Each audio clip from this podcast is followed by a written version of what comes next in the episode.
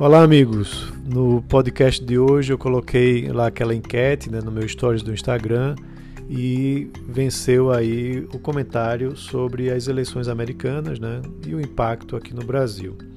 É, numa próxima oportunidade eu posso falar sobre a independência do Banco Central. Bem, é, a gente teve, tem hoje né, o início da, da eleição, é, mas a contagem não deve sair hoje, deve levar aí alguns dias. O mercado brasileiro e o mercado mundial, na verdade, já é, absorveu um possível resultado onde Biden ganha de Trump. Né? E a Bolsa Brasileira hoje, por conta disso, subiu bastante. Né? Então, de todo jeito, é, a gente vale lembrar que esse processo eleitoral já começou com uma votação antecipada onde falam que entre 80 a 100 milhões de votos já foram feitos pelos Correios. Só que o dia mais importante é hoje, né, onde as pessoas vão durante o dia pessoalmente votar. Esse resultado vai demorar um pouco mais, né, porque a gente precisa ver essa contagem de votos. E também é um resultado complexo, né, porque depende dos colégios eleitorais dos estados, com seus delegados, principalmente daqueles estados conhecidos como swing states, né, onde a inclinação por candidatos democratas ou republicanos muda de eleição para eleição, e aí terminam mudando as expectativas criadas pelas pesquisas. A opção também de votação pelo governo, em pelo correio, desculpem, em cédulas que precisam ser contadas é, e muito usadas esse ano por conta da Covid, também retardam o resultado. E se o resultado for muito apertado, como na última eleição presidencial, pode abrir margem para disputas na justiça. Né? O próprio Trump já disse que poderá utilizar isso.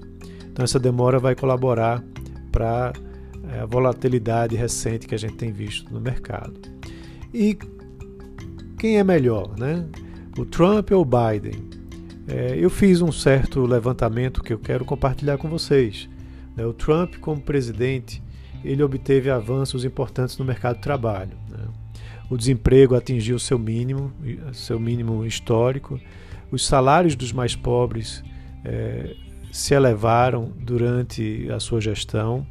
Ele promoveu cortes nos impostos às empresas, fazendo com que o índice de confiança empresarial atingisse seu maior nível em 30 anos.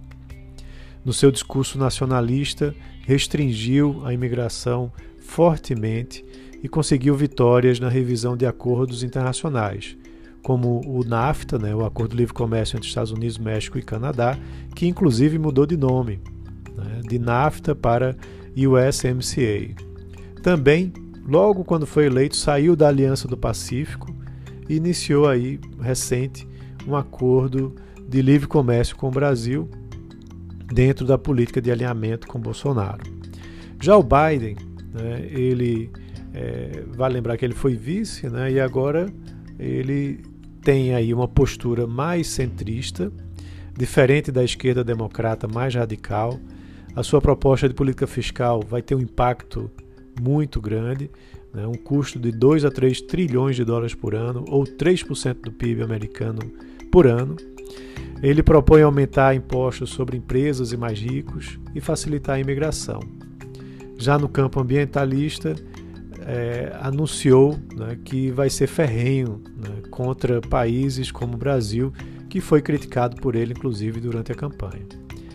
Uh, com relação ao comércio internacional, deve adotar uma estratégia mais multilateral, né, integrada a organizações como a OMC, né, a Organização Mundial do Comércio, afastando-se de um acordo bilateral né, com o Brasil.